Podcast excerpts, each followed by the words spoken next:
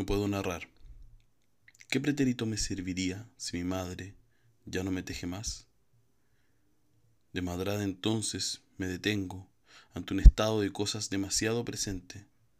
Ser la descuidada que la cuida mientras otros la descuidan por mí. Son personas que me sobran y la gramática se torna un escándalo cuando ella, que olvidó las palabras, adelanta a su bebé furioso con el fin de decirlo todo, aunque no se entiende nada. Sentada al borde de su memoria, me archivo como puedo en ese olvido que la trabaja. Entre nosotras, las palabras se acortan. Ella no habla, yo dejo de decir lo que decía, la dejo que no diga para no avergonzarla. Juntas vamos armando un presente que no dura. En ese instante precoz mi madre se queda sola, porque yo como los tontos elijo seguir de largo. Creo que a futuro todo me espera, mientras nadie a ella le da esperanzas. Así separadas nos vamos juntando. La que oyó mi nacimiento me sienta en el borde para hacerme escuchar por ella el anticipo de su muerte. Vienen y van nuestros pasados compartidos, van y vienen nuestros futuros distanciándose. Ella no sabe lo que yo no sé, me pregunta. ¿Yo qué hago? Le contesto. Come, vístete, duerme, camina, siéntate. El chirrido de su robot le hace caso por hoy, a ese minimalismo que habrá que reprogramar mañana.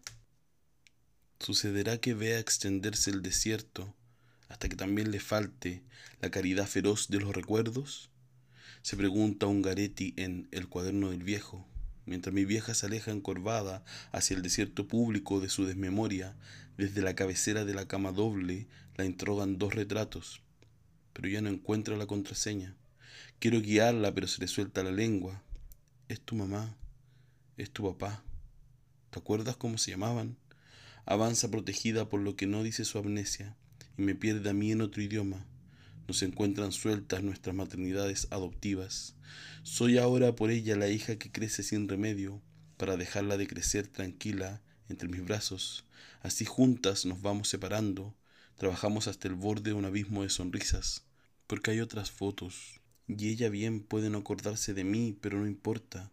Entre mi nacimiento y su muerte, la de la alegría fotogénica, esa que me legó generosamente un parecido, todavía está viva y nada le impide seguir siendo mi madre. Del otro lado del dormitorio familiar, fijo como una roca al espacio inhóspito del desalojo. Ahí, más allá de los retratos de abuelos, señalando esa almohada que ya nadie usa, pegado a las valijas que esperan de pie, Ahí es donde crece el fantasma del asilo, que espera paciente a mi madre para volverse real. En puntas de pies entramos a espiarlo. Detrás de un olor hay otro olor, hay otro olor, hay otro olor, hay otro olor. Y todavía más atrás de un quejido un ruido avanza. Son sillas de rueda que caminan solas. Los desnudos y los muertos ponen el freno de sus sondas a disposición de las enfermeras. Alguien tiende la cama con fruición de sepulturero. En la sala de kinesiología inmovilizan a los inválidos en zapatillas. No encuentro la salida, aunque las flechas la indican a cada paso que no doy. No la dejemos, no la dejemos acá, decimos a coro con mi hermana, que ella nos cuide, que ella nos proteja de lo que le toca.